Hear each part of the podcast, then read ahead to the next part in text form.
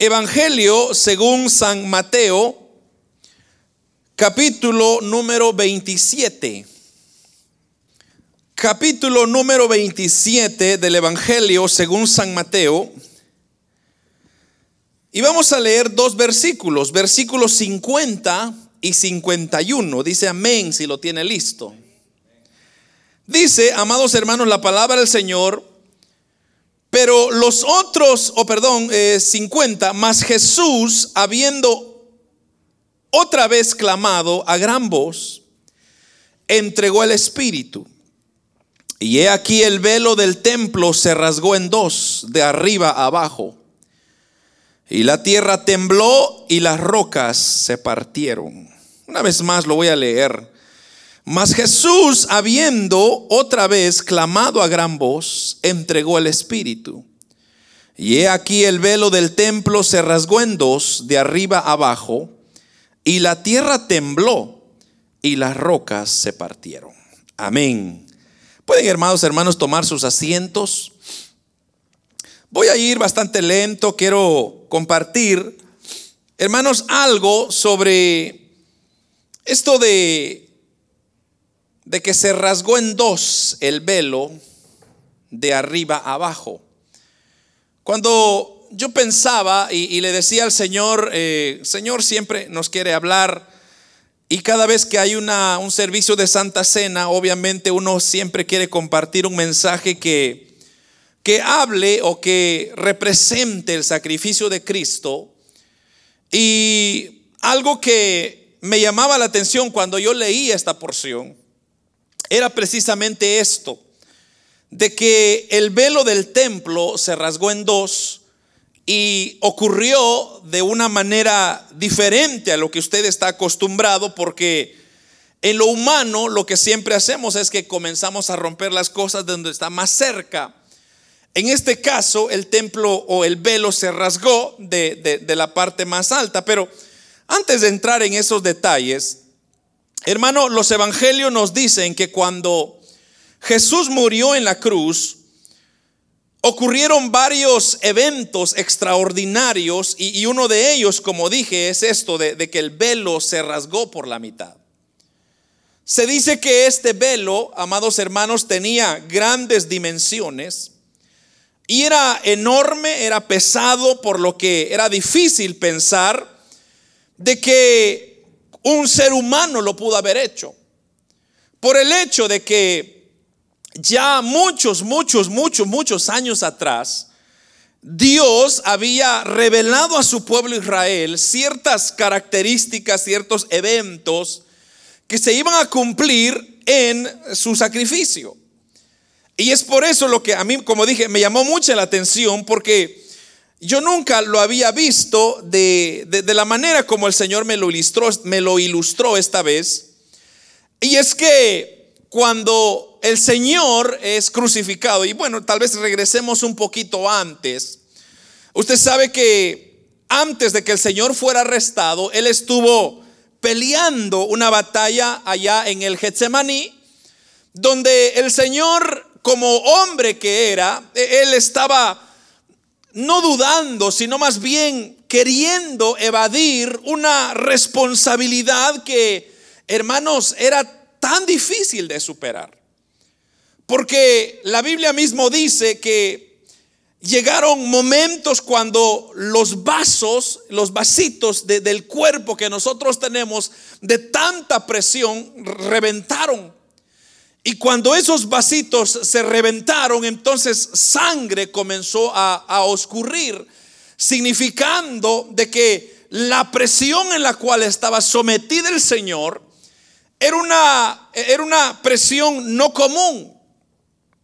Y esto, hermanos, es una representación de lo que cuando usted recibe un pedacito de pan, y ese pedacito de pan que usted recibe en sus manos, para muchos quizás sea algo insignificante.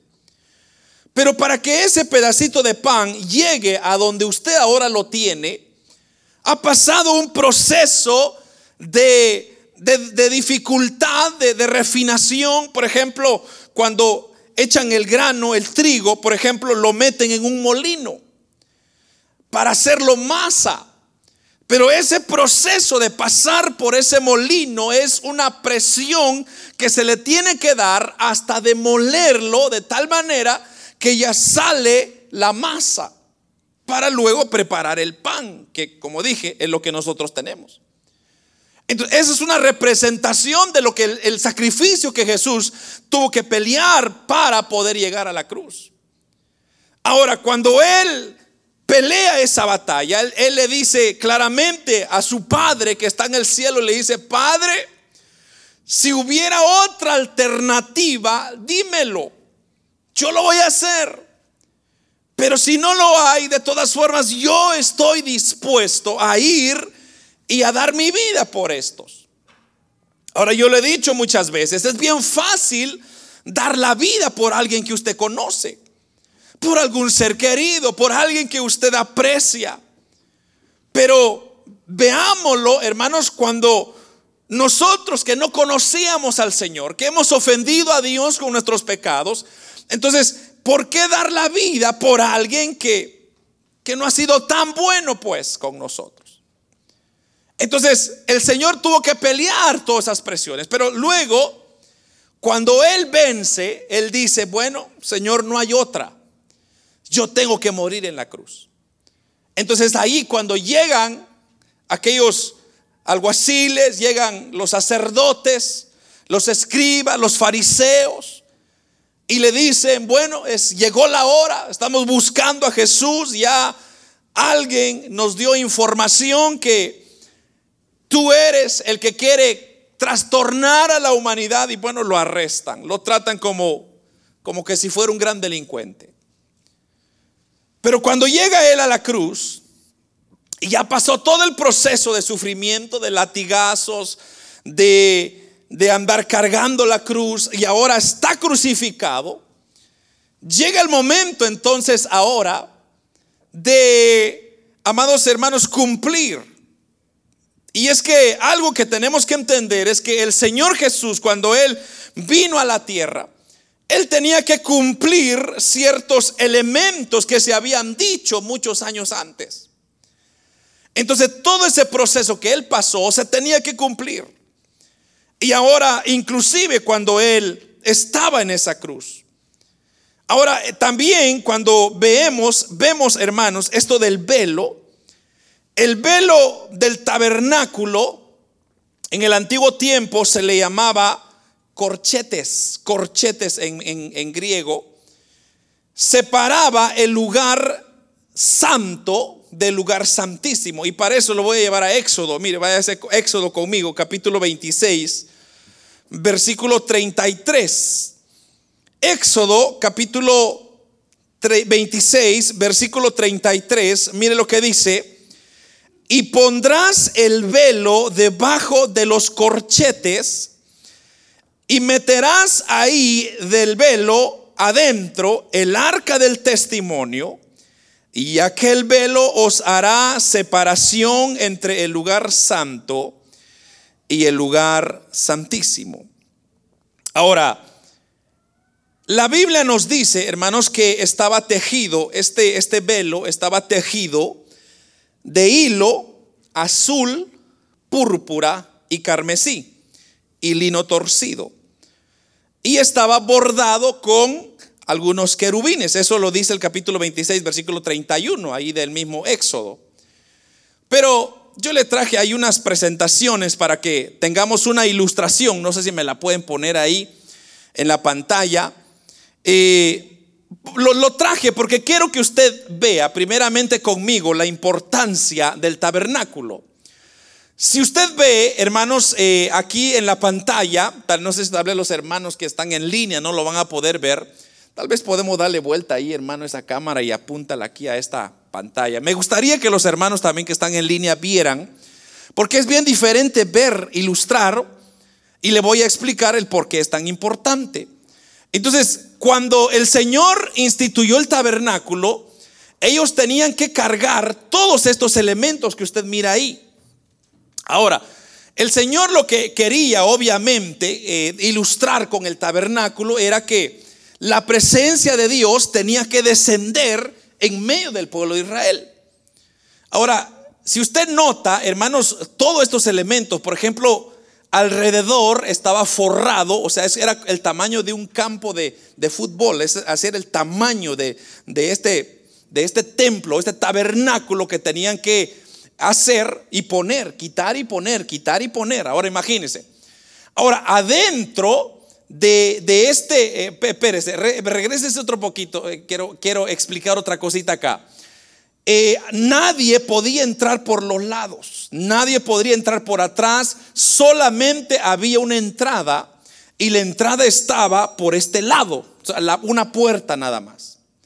Y cuando usted entraba al tabernáculo por esas puertas, ahí ya usted iba a encontrar los diferentes elementos. Ahora, cuando eh, los sacerdotes y levitas eran los responsables de ofrecer los sacrificios, como usted puede ver ahí, ahí está la vaquita, que era el sacrificio, y luego estaba eh, también ahí la fuente donde se tenían que lavar los sacerdotes para ministrar en el lugar santo y el lugar santísimo, que es lo que dice el versículo 31, eh, que fue lo que, lo que acabo de explicar. Ahora, eh, ahora sí páseme a la siguiente, ahí, está. Entonces, vamos a entrar ahora adentro del templo, ¿ok? Y, como le digo, le estoy explicando esto porque ya le voy a aclarar por qué. Cuando el sumo sacerdote entraba dentro del, del tiempo, estaba el atrio, ¿verdad? Donde se hacían los sacrificios, entraban al templo, entonces la primera cortina era el lugar santo. En el lugar santo habían ciertos elementos que estaban ahí representando. No había luz, solamente el candelabro era que daba luz, pero esta segunda cortina que usted ve ahí, velo que usted ve ahí al lugar santísimo, eso es lo que está hablando ahora San Mateo capítulo 27 versículo 51 que el velo se rasgó de arriba para abajo. Está hablando de ese velo.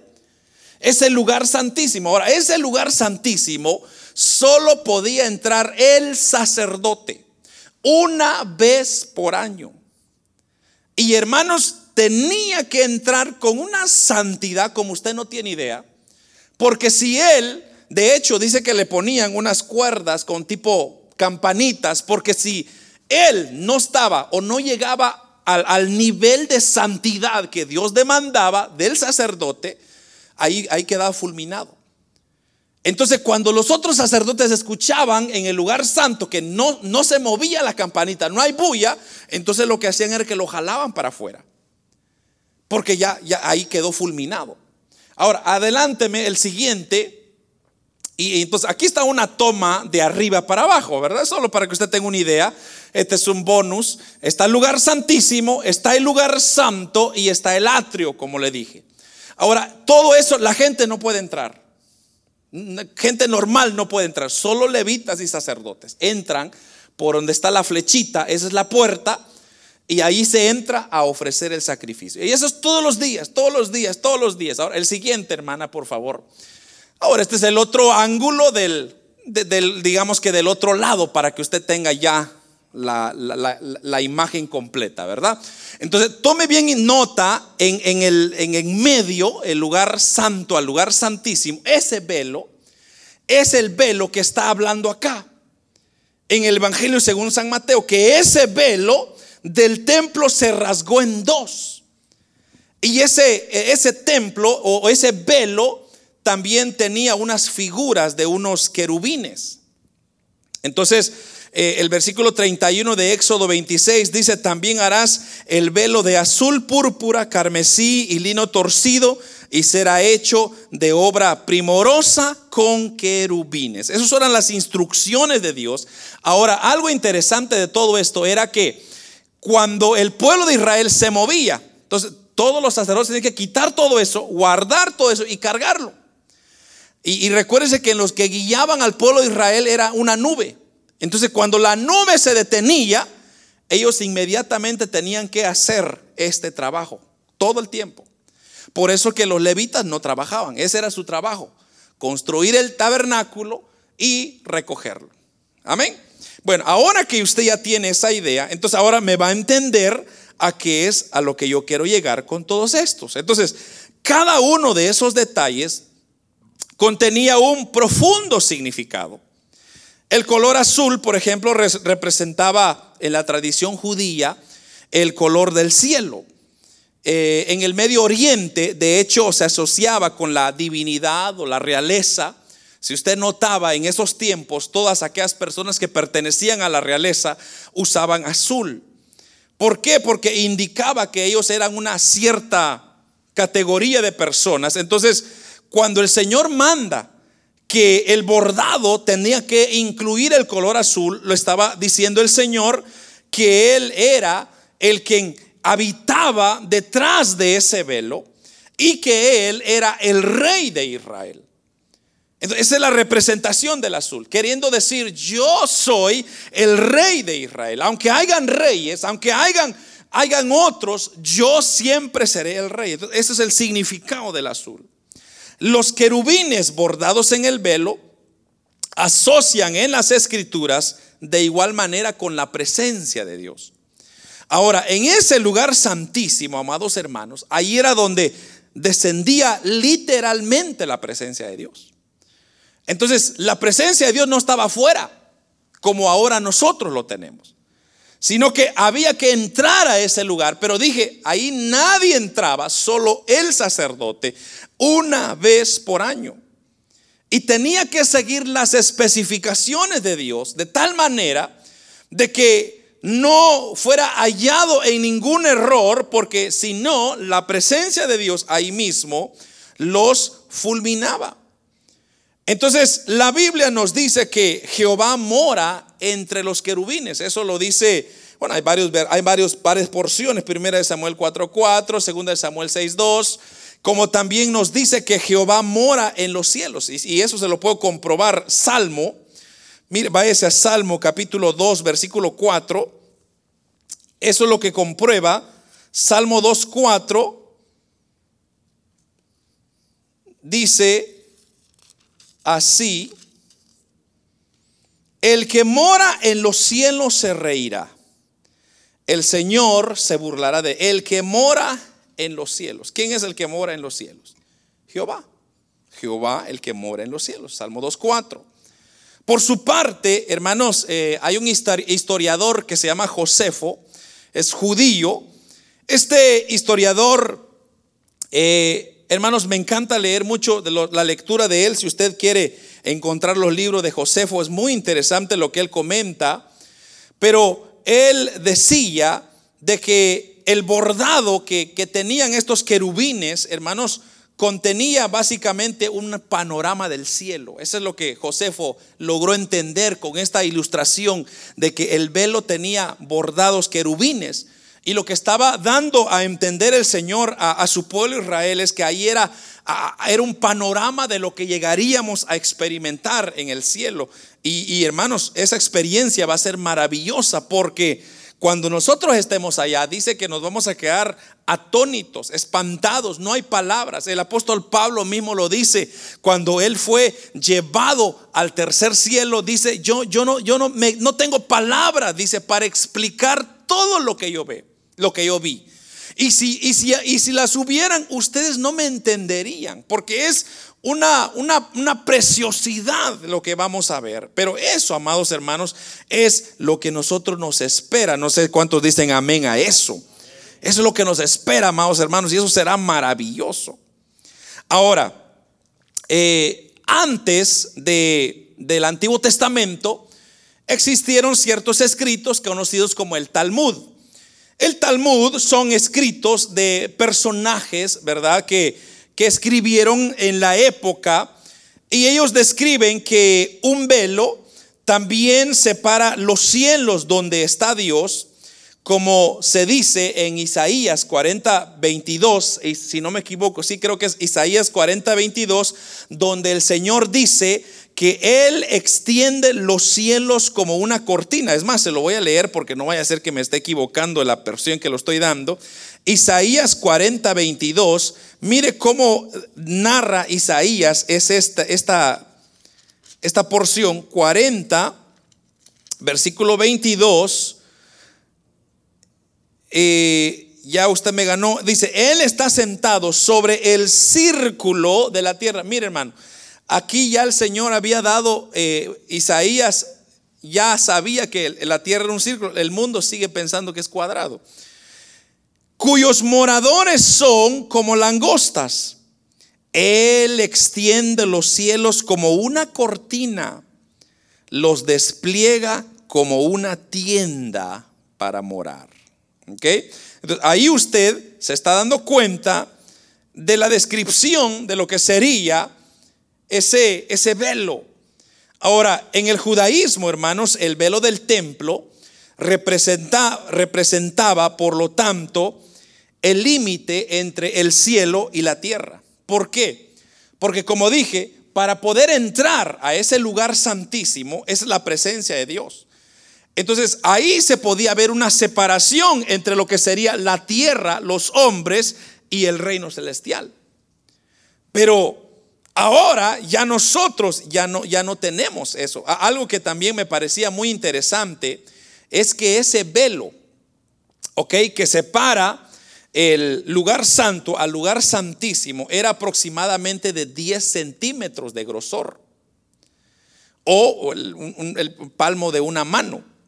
Entonces, solo para que usted tenga una idea, ¿por qué es importante el grosor de este velo? Porque, hermanos, lo que, lo que quería el Señor ilustrar era que para poder entrar no era fácil entrar al lugar santísimo.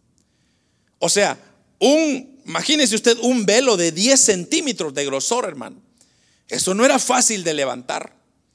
Entonces, lo que sucedía era que los, los sacerdotes, quienes lavaban este velo, ellos, hermanos, tenían que usar muchas manos para levantarlo porque era muy pesada. Pero ¿por qué ese grosor? Porque no cualquier ser humano podía entrar. Segundo, no se podía romper fácil. Entonces tenía que aguantar todos los años. Imagine 40 años en el desierto haciendo eso. Entonces tenía que aguantar toda esa presión, pero eh, el Talmud, como dije, esos escritos de los judíos que, que llegaron antes, ellos dicen, o más bien le dieron un significado diferente, la cual a mí me llamó mucha la atención. Y le dio un significado diferente del velo. ¿Por qué? Porque le voy a decir por qué. Porque ellos ya no lograron ver ese velo como un como una cortina, ¿sí me entiende? Sino que ellos lograban ver el velo como una túnica. O sea, como que algo, uno se pone algo y esa es la túnica, ese es el velo. Ahora yo decía, pero ¿por qué es que ellos miraban el velo del templo y lo consideraban como la túnica de Dios. Así le llamaban ellos. Es, ese, grosor de 10, centímetros que penetraba al, al lugar santísimo, ellos le llamaban el velo o la túnica de Dios. Entonces yo decía, pero ¿por qué? O sea, ¿a qué quieren llegar? ¿Por qué lo están viendo de esa manera? Y la razón por la cual ellos lo miraban de esa manera era porque era más fácil entender lo que nosotros estamos viendo en San Mateo. O sea, para poder nosotros entender lo que ocurre en el Nuevo Testamento cuando dice que el velo se rasgó de arriba para abajo, es viéndolo de una perspectiva como una túnica. Entonces, esa túnica, escúcheme bien, para entrar a la presencia de Dios había que ponerse esa túnica, o sea, había que cruzar esa túnica y entrar a la presencia de Dios.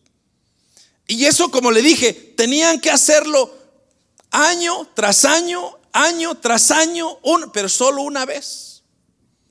O sea, usted no podía venir a buscar a Dios cuando usted quería. Usted no podía entrar a ver, usted, si usted era un ser humano normal, usted estaba descalificado. Usted no tenía contacto con Dios. Dios estaba exclusivamente solo para los sacerdotes que estaban sirviendo en el templo. Entonces, ahora, ¿qué nos da a ilustrar eso? Nos da a ilustrar el hecho de que, entonces, una vida, amados hermanos, sin conocer a Dios, sin sentir a Dios, Solo imagínese usted tener una idea, hermano. Yo me imagino al pueblo de Israel, más de 3 millones de personas viendo el lugar. Imagínese usted algo así como esto, que nadie puede entrar.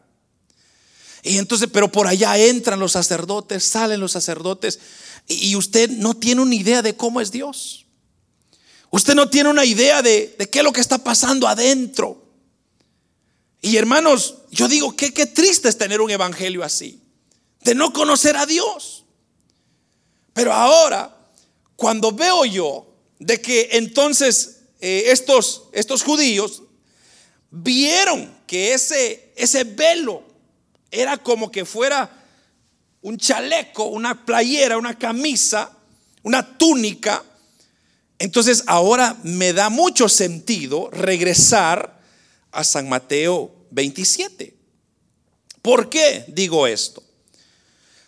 Porque Hermanos, por ejemplo, Hebreos, si usted se va conmigo a Hebreos capítulo 10, versículo 20, dice la palabra del Señor, por el camino nuevo y vivo que Él nos abrió a través del velo, esto es su carne. Nótese lo que está diciendo. Desde la perspectiva judía, Jesús realmente era la túnica de Dios. Es eso, hermano. Era lo que a mí me llamó la atención. ¿Por qué? Porque Hebreos 10:20 está diciendo, por el camino nuevo y vivo, el que nos abrió a través del velo, esto es su carne. ¿La carne de quién? De Jesús, quien se puso la túnica de Dios. Entonces, la Biblia nos dice en el Salmo 104, versículo 2, que Él cubre la luz como vestidura. Él se cubre de luz como una vestidura. Una versión más literal nos dice que Dios se cubre de luz como una túnica. Entonces, ¿qué nos está dando a entender esto? Que se recuerda Juan 9:5, ¿qué es lo que dice Juan 9:5? Dice que Él es la luz del mundo. De manera que si Dios se viste la, túnica de luz, y esta es la luz, este es Cristo, entonces ahora vamos a ir asociando lo que le acabo de explicar con la porción que nosotros hemos leído el día de hoy. Entonces, la Biblia nos dice que Él habita, eh, Colosenses 2.9, eh, Él nos dice que Él habita corporalmente toda la plenitud de la deidad y que Él es el resplandor de su gloria y la imagen misma de su sustancia, Hebreos 1.3. Ahora, ¿por qué estoy citando esto? Porque yo quiero que usted entienda algo. Por esta razón, cuando Felipe le dice a Jesús, muéstranos al Padre, entonces la respuesta de Jesús le dice, el que me ha visto a mí, ha visto al Padre. Juan 14.9. Todas estas interpretaciones judías entonces cobran vida en este relato de la crucifixión. Los evangelios, amados hermanos, nos dicen que cuando Jesús murió en la cruz del Calvario, el velo del templo se rasgó de arriba para abajo, o sea, de arriba hacia abajo. Entonces, hay una tradición judía que dice que si usted estaba a la par de alguien que moría, o sea, si alguien moría a la par suya, usted tenía que romper o rasgar su vestidura. Era, era, una tradición. Entonces, si alguien se moría a la par suya, usted tenía que rasgar su vestidura. Como sintiendo el dolor, como diciendo, yo fui testigo de la muerte de este fulano. Entonces, esa tradición nos da a entender nosotros que en el momento exacto en que Jesús suspiró o respiró por última vez en la cruz del Calvario, entonces el velo del templo, o sea, la túnica de Dios, se rasgó, hermanos, ¿de, de dónde? De arriba abajo. Ahora, la pregunta es, ¿por qué se rasgó? Bueno, se rasgó de arriba para abajo por, lo iba a explicar más adelante, pero lo puedo explicar ahora. Y es que lo que Dios quería es que cuando se rasgó de arriba para abajo era que tenía que quedar escrito y bien claro que esto no lo rasgó el hombre. O sea, no fue un hombre que inventó y que, que rasgó el velo para que digan, eso es pura mentira. No, solo Dios lo pudo hacer. Ahora, ¿qué sucedió entonces? Cuando el velo se rasgó y Jesús suspiró por última vez, lo que estaba pasando es que el Padre estaba siendo testigo de la muerte de su Hijo. O sea, cuando Jesucristo murió en esa cruz, el Padre fue testigo de la muerte de su Hijo. ¿Y qué hizo Él? Rasgó el velo de arriba para abajo. Entonces, la, pregunta es, ¿cómo sucedió eso? El, por qué lo hizo. Porque, hermanos, si usted lee Hebreos 10:20, tal vez me puede poner ahí en la pantalla Hebreos 10:20. Hermanos, mire lo que dice. Por el camino nuevo y vivo que Él nos abrió a través del velo. Pero ¿cuál velo? Su carne. Esto es su carne. Entonces, lo, lo más maravilloso de, de esta enseñanza, hermanos, lo que yo puedo ver de esta enseñanza, es que cuando Jesucristo está crucificado en esa cruz y ahora ya está por entregar su vida. Entonces él dice, Padre, en tus manos encomiendo mi espíritu. Y de hecho en el versículo 46, mire, o el versículo 45, si usted quiere leerlo, mire, versículo 55 dice, desde la hora sexta, 12, hubo tinieblas sobre la tierra hasta la hora novena, 3 de la tarde. Cerca de la hora novena, Jesús clamó a gran voz, diciendo, Elí, Elí, lama sabactani. Esto es, Dios mío, Dios mío, ¿por qué me has desamparado? Algunos de los que estaban ahí decían al oírlo, a Elías llama este. Y al instante corriendo unos a ellos tomó una esponja y la empapó de vinagre y poniéndola en, una caña le dio a beber. Versículo 49. Pero los otros decían, deja, veamos si viene Elías a librarle. Mas Jesús, habiendo otra vez clamado a gran voz, entregó el Espíritu. Y he aquí, el velo se rasgó. ahí, hermano, ahí, ahí. He ahí el velo del templo. Entonces, regresando a lo que hemos aprendido, ese velo se tenía que, los judíos lo interpretaban como una túnica que se tenía que poner, o sea, es un castigo, como decir, una barrera, un límite. Se la tenía que poner él para poder entonces romper. Y eso es lo que en realidad, hermanos, ocurrió cuando nosotros leemos Hebreos 10, 19 al 21, dice, así que hermanos, Hebreos 10, 19, así que hermanos, mediante la sangre de Jesús, tenemos plena libertad para entrar en el lugar santísimo por el camino nuevo y vivo que Él nos ha abierto a través de la cortina, es decir, a través de su cuerpo. Y tenemos además un gran sacerdote al frente de la familia de Dios. Ya no había ahora separación, o sea, entre Dios y los hombres. El velo que se suponía que hacía un límite entre el cielo y la tierra ya no existía. En otras palabras, cuando Jesús entregó su vida en la cruz del Calvario, ese velo, o sea, el cuerpo de Cristo se rasgó en dos, rompiendo ese, ese templo, esa figura que yo le enseñé, que, que los, que los eh, sacerdotes tenían que poner día tras día, donde quiera que se movían, tenían que poner ese templo para que Dios descendiera. Pero ahora, a través de Cristo, se rompió eso. Ese velo ya no existe. Ahora usted y yo podemos entrar al lugar santísimo gracias al que Dios, Jesucristo, se rasgó por nosotros. El paraíso fue una vez reabierto para los hombres. Porque solo la carne desgarrada de Jesús lo pudo haber hecho.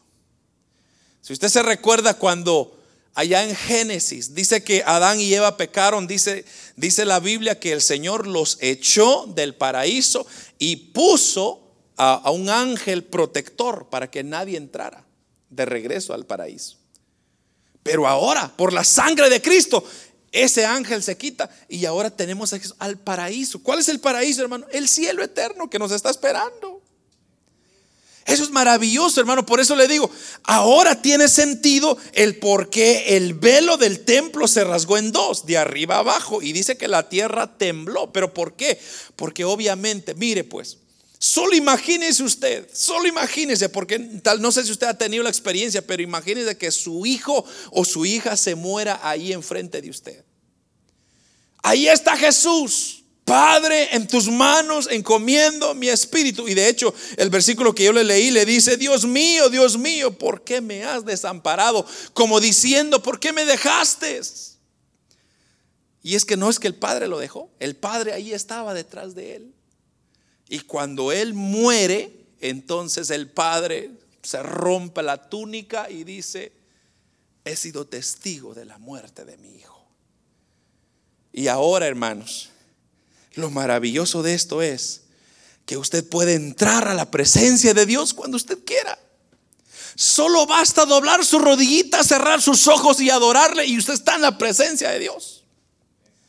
Ya ahora ya no tiene que haber un lugar físico, ya no tiene que venir usted aquí. Entonces usted va a decir, ah, pues entonces ya no me congrego. Ese no es el punto. El punto es que cuando usted decide buscar a Dios con todo su corazón, no importa el lugar, ahí está el Señor, hermano.